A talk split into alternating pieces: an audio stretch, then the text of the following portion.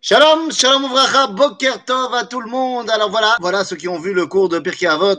Eh bien, c'était le cours de hier. Là, on est revenu dans le cours d'aujourd'hui, le cours du mercredi et le mercredi. Ça, c'est ma fille qui fait n'importe quoi. Qu'est-ce qu'on fait? Qu'est-ce qu'on fait avec les enfants qui sont toujours pas à l'école? Et donc, le cours du mercredi. Tiens, Imona, tu veux faire le cours à ma place? Hein? Le cours du mercredi, c'est donc le cours de Parachat à Shavua. Et donc, on va reprendre Parachat Kitetse. Alors, effectivement, on a eu une grosse euh, période de trêve. Euh, on n'a pas parlé de la Parachat Vaetrana, on n'a pas, parlé- de Ekev, pas parlé de Re'e et pas parlé de Shoftim. Euh, qui sait, qui sait, Bezrat Hashem, l'année prochaine, eh bien, on parlera de ces parachutes. Mais là, on revient dans la Parachat d'Ashavua, à savoir Parachat Alors, évidemment, il y a plein de choses à dire sur cette paracha. Nous, on va se concentrer sur un axe de lecture. Pourquoi il y a plein de choses à dire sur la paracha? Eh bien, tout simplement parce que c'est peut-être la paracha, et pas peut-être, la plus fournie en mitzvot. Parachat Kitetse, 74 mitzvot dans la paracha. Ah, c'est quelque chose. Qu'est-ce que ça veut dire 74 mitzvot dans la paracha? Eh bien, ça veut dire tout simplement que si on fait un petit calcul mathématique, plus d'un huitième de toutes les mitzvot de la Torah, des 613 mitzvot, sont présentes dans notre paracha. Donc c'est vraiment énorme et bah, ça nous fait nous poser la question, la question de la pertinence des mitzvot. On va revenir à cette question de la pertinence des mitzvot, mais avant cela, j'aimerais vous poser une question. Une question, euh, somme toute, euh, assez simple, j'imagine. Dans le livre de Vaïkra, par Shemini, et dans le livre de Dvarim, eh bien, on nous dit en substance un verset qui nous dit qu'on n'a pas le droit de manger du cochon. Bon, ça fait partie d'une liste, hein. On n'a pas le droit de manger du cochon. Il y a marqué, vous ne mangerez pas le cochon. Je vous demande, par écran interposé, que veut dire euh, ce, verset qui nous dit Vous ne mangerez pas du cochon. Qu'est-ce que ça veut dire? Halakha les maaseh, je pose. C'est-à-dire concrètement, qu'est-ce que ça veut dire au niveau de la halakha Allez, je vous laisse 10 secondes. Non? Personne? Ok. Je pense que vous pourriez me répondre que ça veut dire qu'on n'a pas le droit de manger de cochon. Cependant, il y a des gens qui ont dit Ah là là, ces juifs, ils sont vraiment terre à terre. Ils disent que quand il y a marqué dans la Torah qu'il ne faut pas manger de cochon, ça veut dire qu'il ne faut pas manger de cochon.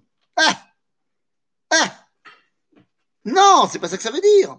Ça veut dire que de la même façon que le cochon se roule dans la boue et donc est sale, eh bien, il ne faut pas se salir l'âme comme le cochon se salit dans la boue.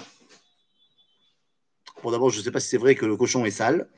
Euh, ça, faut demander à des vétérinaires. Je crois d'ailleurs que ce n'est pas le cas. Je crois que c'est- c'est l'inverse, que le cochon, contrairement à l'idée reçue, est un animal assez propre. Euh, mais on s'en fiche. De dire qu'il y aurait une, allégorie qui me dit que, en fait, qu'est-ce que ça veut dire ne pas manger C'est ne pas intégrer des qualités et que peut-être le cochon, il a l'air d'être sale, machin. Donc toi, tu ne dois pas avoir l'air d'être sale. Je dis pas que c'est faux. Je dis que c'est évidemment pas euh, le sens premier du texte. Le sens premier du pasouk, c'est de dire si on te dit de pas manger de cochon, c'est qu'il faut pas manger de cochon. Ceux qui ont donné l'explication ésotérique, c'est tout simplement les chrétiens. Les chrétiens ont enlevé toute la pratique des mitzvot euh, pour créer le christianisme, mais ils n'ont pas enlevé les versets de la Torah. Et donc, ils ont donné aux versets de la Torah une explication ésotérique. Pourquoi pas, vous allez me dire. Mais le problème, c'est que si tu fais passer toute la Torah pour une explication ésotérique, ça devient le christianisme. Par exemple, si tu me dis que oui, dans le Talmud, les rabbins sont appelés des, rois, man malché rabbanan, que dans, le, dans leur Beth Midrash, le rav est un peu un roi. C'est une allusion. Un roi dans le judaïsme, c'est un roi, c'est concret, c'est un homme politique. Pourquoi je dis tout cela? Parce que l'exil nous a obligés à comprendre les versets d'un point de vue ésotérique, puisque très souvent ces versets n'avaient plus une réalité concrète dans notre vie de l'exil. Et c'était particulièrement le cas du premier verset de notre paracha. Quand on lit le début de la paracha, on dit la milchama Hashem.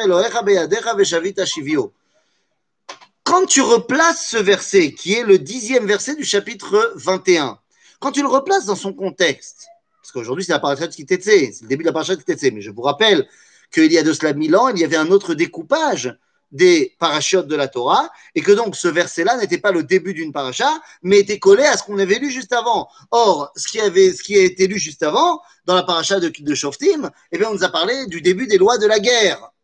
Pas shoot.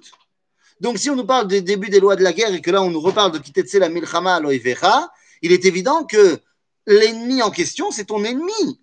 Et la guerre, c'est une guerre. D'autant plus que quand on sait que cette paracha de Kitetse est à la fin du livre de Devarim, qui nous prépare à l'entrée concrète en Israël et la guerre de Yahushua contre les peuples cananéennes, il est évident que cette paracha nous parle de faire la guerre, bien évidemment. C'est encore ma fille hein, qui fait n'importe quoi. Bonjour Elle est censée avoir 12 ans et demi. Hein. Vous savez, on n'est plus à ça près. Hein. Hein, c'est le corona. Le corona lui a fait tourner la tête à ma fille. Celle qui, vous la connaissiez en tant que Emouna Baalat Apnine Emouna. Oui, vous avez eu 22 vidéos de sa part qui vous a expliqué comment comprendre la Gada de Pessah. Aujourd'hui, elle part en cacahuète. Et eh oui, à force d'être confinée à la maison, eh bien, eh, eh, ça lui a tourné la tête. À quand? À quand les vidéos de Emouna sur son commentaire À quand les nouvelles vidéos de Emouna? À quand les prochaines vidéos Emouna? Hein? On peut se poser cette question. Moi aussi, je me la pose. Mais fermons la parenthèse de cette digression et retournons dans notre verset. Il est évident, il est évident que c'est un verset qui donc nous parle de quand tu sortiras en guerre contre ton ennemi. Aval, pendant tellement longtemps, c'était quelque chose, c'était un verset qui n'avait pas cours en termes de concret. Et donc, eh bien, on va lui donner une autre explication. C'est d'ailleurs l'explication qui est amenée par Rachid, qui est vraie, qui est évidemment vraie mais qui n'est pas le pshat. Rachid nous dit, qui la milchama c'est qui? Oivecha, c'est Et il faut sortir en guerre contre son Yetzerara. D'ailleurs, ça tombe très bien, puisque cette paracha est en plein milieu du mois de Elul. Donc, c'est très bien de dire qu'il faut sortir en guerre contre son Yetzerara et combattre ses mauvais penchants. Et Mazé Veshavita Shivio, tu prendras un, comment on dit, tu ramèneras des otages, enfin, tu ramèneras des prisonniers. Eh bien, en fait, c'est que, on t'explique dans la Chassidoute que dans le Yetzerara, il y a également des Nekudot dehors, des, des points de lumière qu'il faut savoir dévoiler. Tout ça, c'est vrai. Mais ce n'est pas le sens littéral. Et il est évident que en mikra yotse midepshuto, c'est-à-dire que le sens par allusion est un sens en plus du sens premier, mais n'est pas un sens à la place. Et donc, nous devons, quand on étudie la Torah, eh bien, nous replonger dans la façon dont nos pères ont compris la Torah. Car, je vous disais tout à l'heure, cette paracha de Kitete est la plus grande, la plus nombreuse en termes de mitzvot. Ça nous fait nous poser la question, mais quelle est la signification des mitzvot? En hébreu, on appelle ça ta'ameh à mitzvot. Quel est le ta'am des mitzvot? Alors, il y a des livres qui parlent de cela, par exemple, Derech Mitzvotecha, du Tzemach Tzedek, ou alors le Sefer Achinour, évidemment, qui nous donne des ta'ameh à mitzvot. C'est mode, mais c'est pas la notion de ta'amim. Ta'am, ta'am à mitzvah, c'est ce qu'on goûte, c'est le goût de la mitzvah. Or, le tam, il peut être différent quand tu es un maître de la chassidut comme le Tzemar Tzedek, ou comme tu es, quand tu es un maître euh, du moussard comme euh, Rabbi et, le Rav Salanter. Donc, ça dépend, le goût que tu goûtes n'est pas forcément le même en fonction de leur fonction, tout à fait. Mais quel était le goût, le tam des mitzvot au moment où elle a été, cette mitzvah, donnée? Et pour ça, il faut retourner dans euh, la papille, dans les palais de nos pères, tout simplement. Pourquoi je dis ça? Pourquoi est-ce que je dis qu'il faut comprendre tel que nos pères l'ont compris pour comprendre le véritable sens de la mitzvah?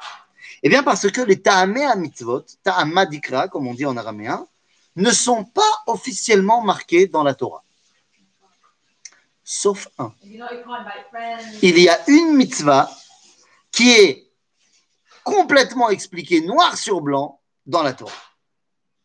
Quel est son tam? Eh bien, on le sait.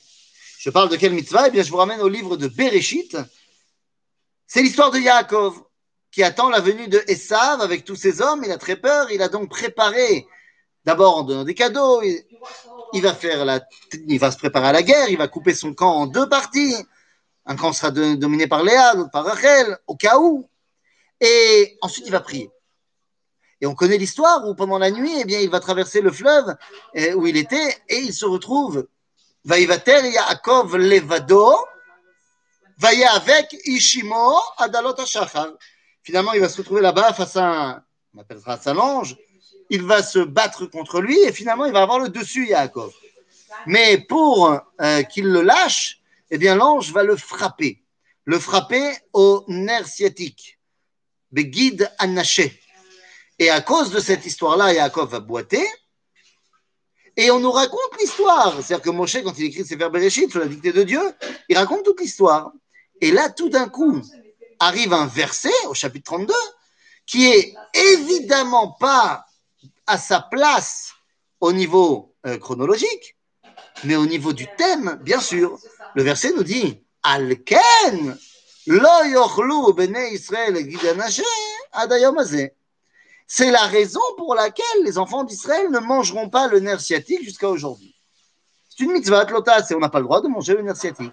Mais dans la mesure où cette mitzvah nous est mentionnée à la, à la suite d'une histoire et qu'on nous dit c'est à cause de ça, parce que vous comprenez bien que Moshe, il n'a pas donné ce texte-là, ce verset-là, il ne l'a pas dit aux enfants de Yaakov.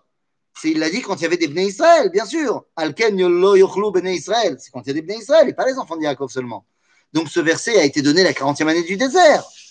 Mais on l'a mise dans la Torah suite à l'histoire de Yaakov et de l'ange pour qu'on comprenne que le véritable sens des mitzvot, c'est les histoires de nos pères. C'est à nous de jouer. Moi, j'ai fait le boulot pour euh, une mitzvah. À vous maintenant de jouer et de me donner le tam des 612 autres. Bah oui. Alors, je vais vous aider un peu. On va pas faire les 610, hein, les 512, hein, évidemment, je vous rassure. Mais quand on regarde la parachat qui était avec son ribou et mitzvot, eh bien, il y en a parmi elles où c'est très, très, très facile de trouver.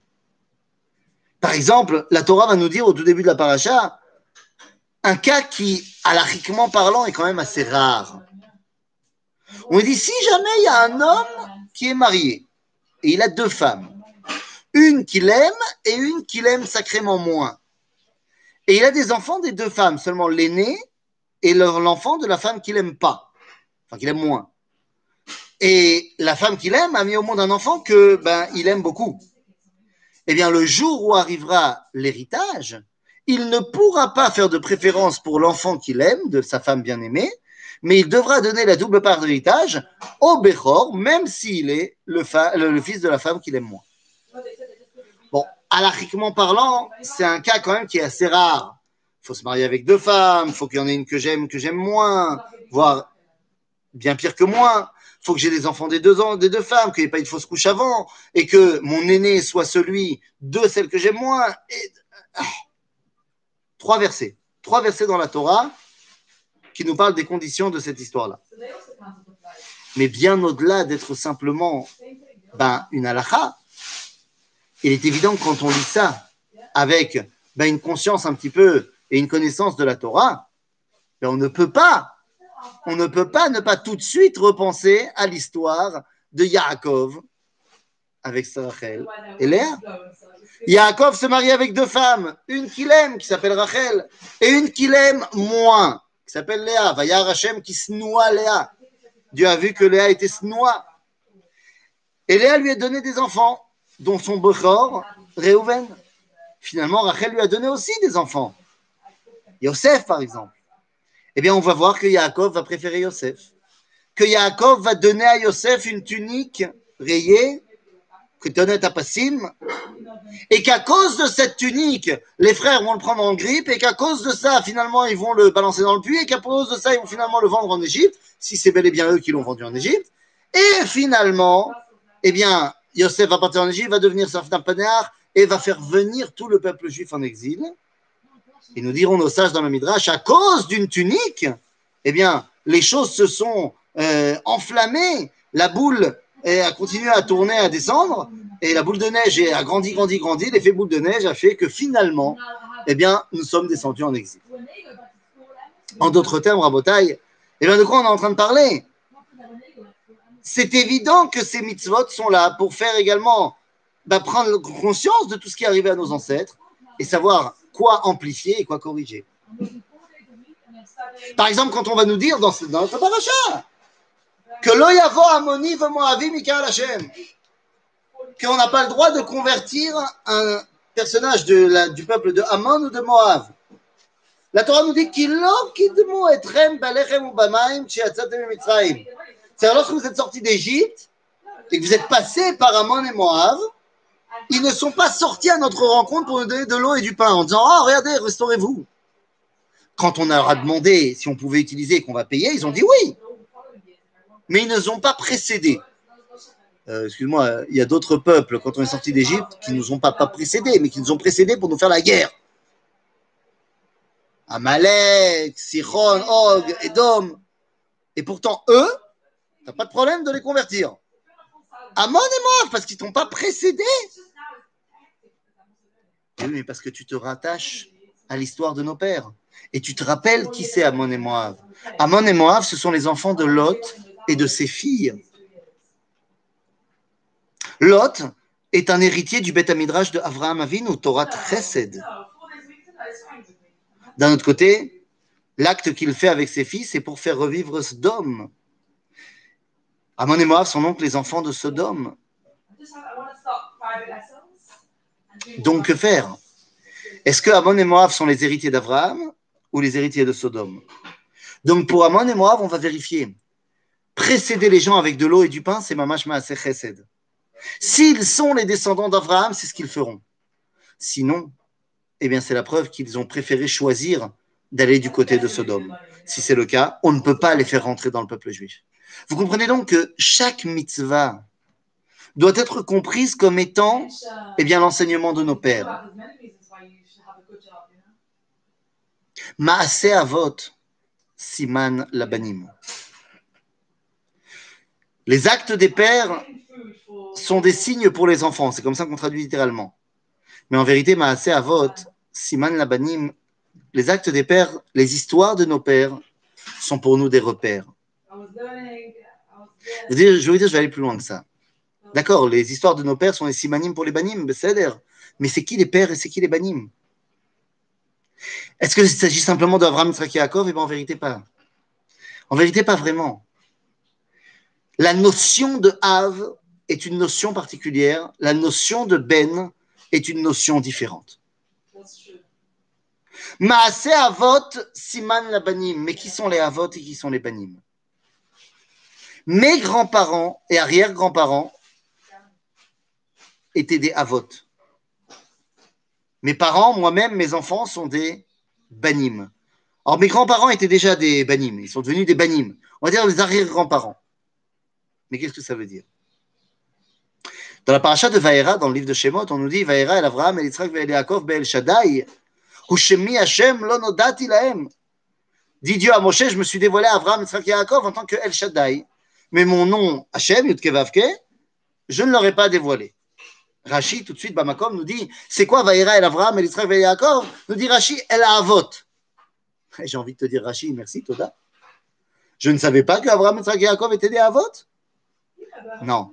Le chidouche, c'est que Abraham a accepté d'être un Av, que Yitzhak a accepté d'être un Av et que Yaakov a accepté d'être un Av. Yitzhak aurait pu être le Ben Abraham, Yaakov aurait pu être le Ben de Yitzhak, le Ben de Abraham ils sont des avot. Mazé avot, nous dit Rashi. Ah, ou avot, je me suis dévoilé en tant que El Shaddai. Donc, c'est qui El Shaddai? Celui qui fait des promesses.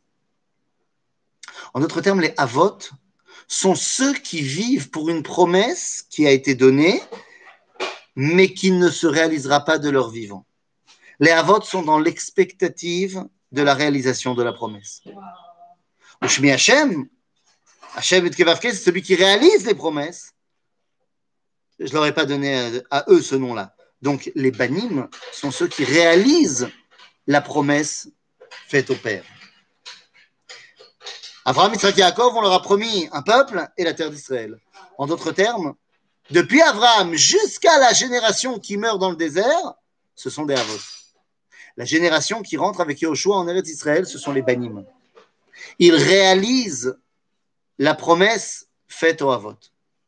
Et puis ça va être des banim jusqu'à la destruction du premier Beth Amikdash. Il y a 2500 ans. Et puis après, la génération qui suit la destruction du Beth Amikdash devient des Avot, redevient des Avot. Ils vivent dans l'expectative de la réalisation des promesses faites à Yermiyahu, à Yecheskel, qu'on va revenir.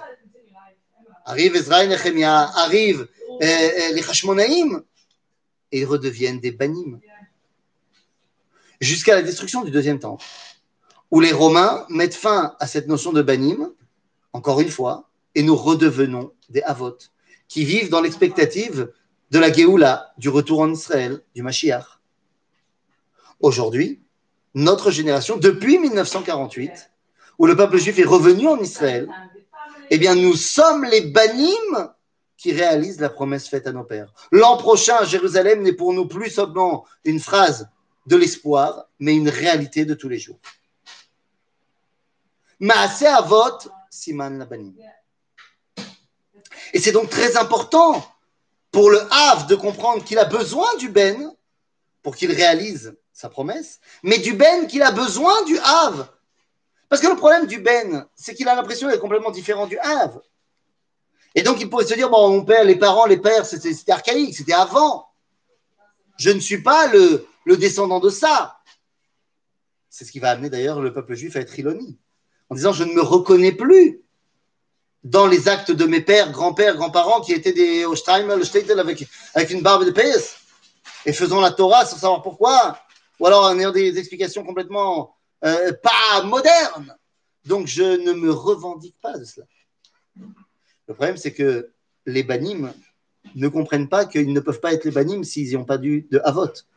Celui qui était extrêmement énervé par cela, c'était Eliezer Ben Yehuda, qui était un ben par excellence, complètement détaché des Havot, mais d'un autre côté, il voulait qu'on ait une terre et qu'on parle une langue. Seulement sa terre à, Ben Yehuda, c'était Eretz Israël et sa langue, c'était l'hébreu. Lama. Parce que qu'il le veuille ou pas, il est, tributaire d'une tradition des pères. Donc, En Malaasot, c'est Eretz Kodesh, c'est la Kodesh. Même s'il veut se, se, soustraire au Kodesh, il ne peut pas. Et c'est pour ça qu'il est fondamental de créer un pont entre les pères et les banim. Et c'est ce que la Torah nous dit dans la fin de la prophétie. Lorsqu'elle nous dit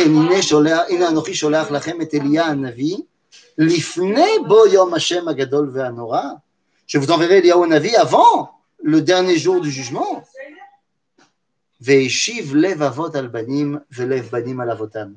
il ramènera les cœurs des pères à ceux des enfants et ceux des enfants à ceux des pères. Le père comprendra que le Ben qui vit son judaïsme de manière complètement différente eh bien, en fait, est son successeur, et c'est ça qui lui a appris, même s'il ne s'en rend pas compte. Prenez un mec qui fait Shabbat il y a 200 ans, et un mec qui fait Shabbat aujourd'hui avec la lumière, Shaon Shabbat, repas chaud, machin, il se dit, mais c'est plus Shabbat. Et c'est exactement les clalim que toi, tu m'as donné. Et le Ben, il doit comprendre qu'il est tributaire de l'identité de ses pères. Et que tout ce qu'il a gardé en boîte de conserve dans la halakha de, pendant 2000 ans, c'est pour que lui puisse la vivre de manière grande et entière dans son, sa retrouvée. Cette explication, elle est tellement profonde lorsqu'on voit l'un des commandements de notre paracha. Un des commandements les plus bizarres, mais les plus profonds. On dit, si jamais tu te balades dans la rue, qui ken sipor le fanecha, tu te balades dans les champs, machin, et tout d'un coup, tu vois un nid. Alors, on a une mitzvah de faire ce qu'on appelle shiloh haken. Il y a un nid, et puis il y a une maman euh, oiseau qui vole au-dessus de son nid. Shalach te shalach et ve banim tikachlach tu dois enlever, faire partir la maman et prendre ce qu'il y a dans le nid. Mais qu'est-ce que ça veut dire cette histoire? Qu'est-ce que c'est que cette mitzvah? Eh bien, le Sefer Zohar va nous expliquer al-Smach Pasuk, grâce au verset dans le livre de Jérémie, au chapitre 51, qui va nous expliquer exactement de quoi il s'agit. Qu'est-ce que c'est que cette mitzvah? Eh Bien, c'est très simple en fait.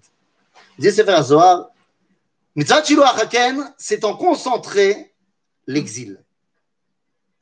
Le nid en question, c'est Eretz Israël. La mer qui survole, c'est la Shrina, qui vole autour d'Eretz Israël, qui plane au-dessus de la terre d'Israël. Et les banim, c'est Israël. Quand tu prends les banim et que tu les sors du nid, en ayant rejeté la mer, c'est en fait faire en concentrer ce qui se passe dans l'exil. Tu as sorti les bénis Israël de la terre d'Israël et la Shrina est partie. Et ça vient de toi. Seulement, pourquoi faire cette mitzvah? Pourquoi faire cette concentrée? Parce que, bien, tu vas t'imprégner également de ce que tu as appris dans le nid. Le Rav Kook va nous expliquer le commentaire du Zohar en disant que dans le texte de la Torah, dans le nid, il peut se trouver trois choses différentes.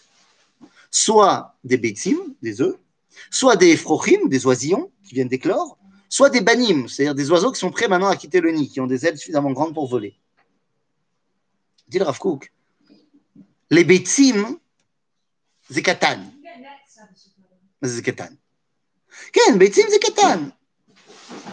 C'est petit, pas très vivant, mais facile à intégrer. On dit ça, c'est ce qu'on a pris du premier exil. Parce qu'il y a trois choses à prendre d'après la Mitzvah Shiloh Hakem, on a dit, Betzim, Efrochim, Banim, il y a eu trois exils, l'exil de l'Égypte, l'exil de Babylone et l'exil de Rome. Les Betzim, on nous a dit, c'est les petites choses. C'est ce qu'on a appris de ce qu'on a sorti de la Torah. C'est ce qu'on a sorti de l'exil de l'Égypte, c'est la Torah écrite. Zekatan, 24 livres du Tanakh. C'est pas très vivant, puisque bah, c'est figé dans le temps, c'est écrit, ça y est, ça bouge plus. Et c'est facile à intégrer. C'est facile à comprendre, la Torah chez L'histoire de nos patriarches, on la comprend très bien. Ensuite, dans le deuxième exil, eh bien, on a sorti des Ephrochim. C'est quoi les Ephrochim Les oisillons, c'est plus grand que le, simple œuf. C'est plein de vie, ça bouge dans tous les sens, mais c'est dur à intégrer. Pas grand-chose à manger là-dessus. Tu n'arrives pas à manger. Zetora chez Béalpé. Tout celui qui s'est cassé les dents sur Maseret et Rouvine dans le Dafyomi, eh bien, il comprend. C'est caché. Et puis enfin arrivent les banim. C'est qui les banim? Oh oh Les banim, ce sont des oiseaux qui maintenant peuvent sortir du nid. C'est beaucoup plus grand. C'est plein de vie à tel point que ça vole. Et c'est facile à intégrer. Tu te fais un bon poulet, tu te fais un bon plat euh, de caille, euh, je sais pas quoi. C'est Torah ta Kabbalah. C'est la Torah de la Kabbalah qui se dévoile à la sortie de l'exil de Rome, c'est-à-dire aujourd'hui, dans notre sortie d'exil, grâce au Baal Shem Tov, grâce au Gaon de Vilna, grâce au Rav Kook, évidemment. En d'autres termes, Rabotai, en d'autres termes, Rabotai, en d'autres termes, Rabotai, eh bien, mitzvah Shiloh Haken, c'est la mitzvah qui nous permet de finalement comprendre ce que ça veut dire le retour en Israël. C'est qu'on revient fort de Torah chez Birtav, de Torah chez Béalpé et de Torah Takabala. Elle est dure à faire cette mitzvah, hein, parce que tu ne peux pas la faire dans ton grenier, tu ne peux pas la faire dans ta mirpesset. Il faut que ce soit vraiment par hasard. En fait, ce n'est pas par hasard. C'est quand tu arpentes la terre d'Israël, et eh bien, tout d'un coup, tu vas te rendre compte que c'était en fait tout ça que tu recherchais quand tu revenais sur tes pas.